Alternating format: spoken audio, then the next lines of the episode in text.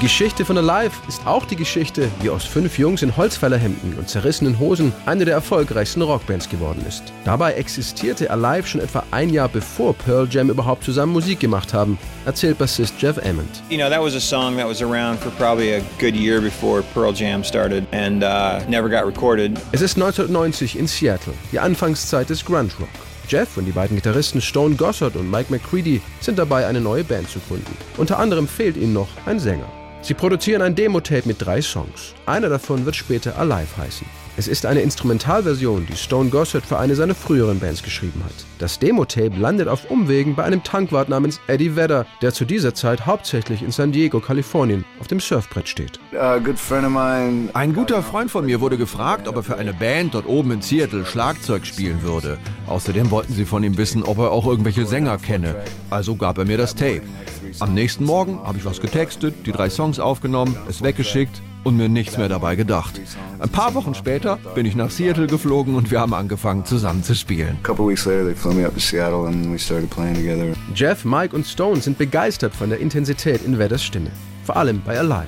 Alle sind sich einig, dieser Typ muss ihr neuer Sänger werden. Das Ganze sei einfach Schicksal gewesen, erinnert sich Eddie Vedder.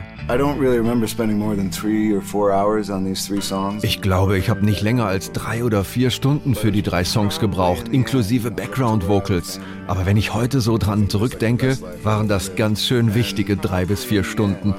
Ich habe auch deshalb eine wunderbare Familie und wahrscheinlich das beste Leben auf der Welt.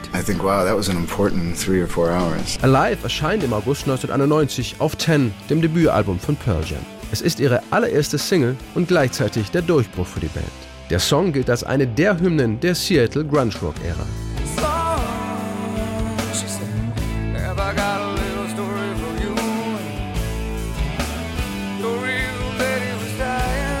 Im Text zu Alive verarbeitet Eddie Vedder seine Jugend.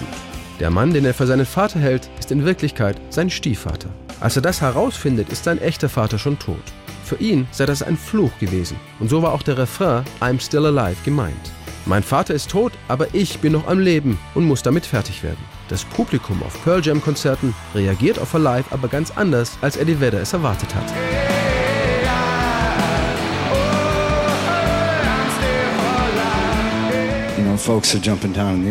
Die Leute springen in den Gängen rum und singen I'm Still Alive.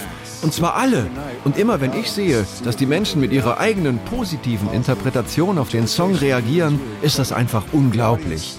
Das Publikum hat die Bedeutung dieser Worte verändert. Wenn sie singen I'm still alive, dann feiern sie. Und dadurch, dass sie die Bedeutung verändert haben, haben sie meinen Fluch aufgehoben. When they changed the meaning of those words, they lifted the curse.